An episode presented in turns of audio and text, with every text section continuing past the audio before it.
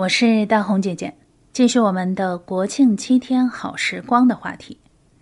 十一小长假马上就要到了，如果说这个节假日你准备来一场说走就走的旅行的话，一方面提醒大家注意防疫，另一方面呢，国庆不扎堆儿。这一期节目就给大家推荐这么一个没有那么热门，但是很值得打卡的旅行地。本期城市宁波。今天继续来分享宁波余姚的这一块风水宝地。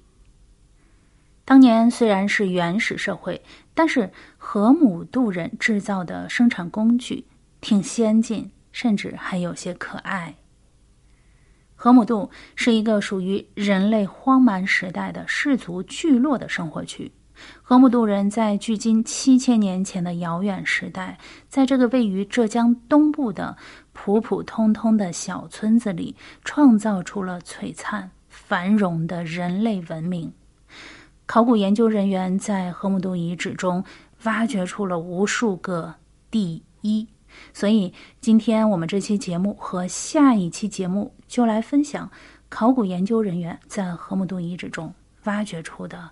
人类的第一，首先要说的是最早的水稻种植技术。河姆渡遗址出土了距今六千年的人工栽培水稻。这个事情其实它是一个非常伟大的发现，因为在发现这个距今六千年前的人工栽培水稻之前，水稻的记录。一直保持在印度，所以说这个河姆渡遗址出土的这个人工栽培的水稻，就打破了印度保持的最早的水稻距今四千三百年的记录。这个是中国南方地区史前农耕文化的杰出代表。考古人员就发现这些稻谷的谷壳、稻叶。还有木屑是混合在一起的，它们被发现于河姆渡遗址第四层文化层的上部。从对这些遗迹的考察中，考古人员就发现，河姆渡人早都已经不能够满足于便捷的食物来源。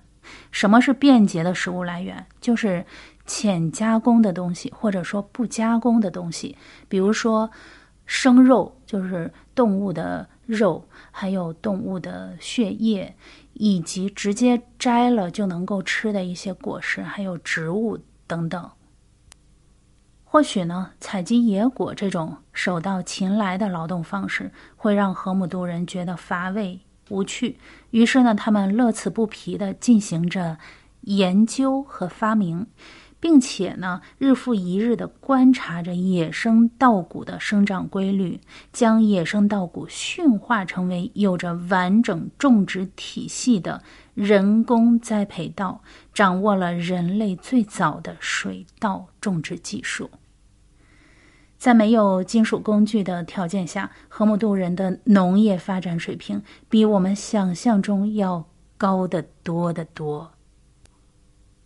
除了稻谷之外呢，还有一种神奇的植物在这里被发现，就是最早的人工种植茶树。河姆渡遗址总面积是五万平方米，在距离河姆渡村八公里的左右的田螺山谷村落中，出土了六千年前的山茶树。这个是属于河姆渡文化的，可能是最早的。人工种植茶树，为什么说它是可能呢？因为没有文字记载，毕竟河姆渡人生活的那个年代是没有文字这种东西的，所以说它没有被记载下来，也就说不清楚。历史上其实有很多这样的，呃，相关的文化，它是说不清楚的，你根本就寻不到它的起源，只能从。它有文字记载的那个时间往前推测出它准确的时间，而往往也是不准确的。比如说，我们中国的茶叶、茶文化这种东西，它至今也是说不清楚的。有人说是公元前就出现，有人说是汉朝，还有人说是三国时期，而。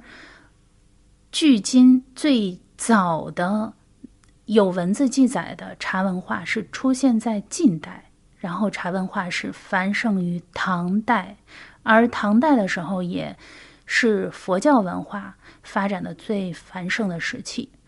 浙江有一个天台山，天台山上出了一个中国的佛教天台宗。这个天台宗被日本人带到了日本去，呃，然后繁衍下来。同时带过去的还有中国的茶道。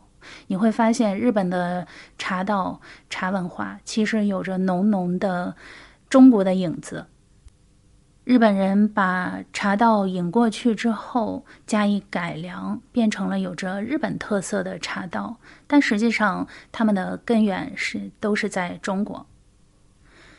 除了我们刚才说的这两种之外，专家、考古学家和呃史学家在这个河姆渡的遗址还发现了其他的人类的第一。我们会在下期节目中分享。我是大红姐姐。下期见。本期节目的图片和文字可以在我的同名微博查看，搜索“黑奏红”，奏是欠揍的奏。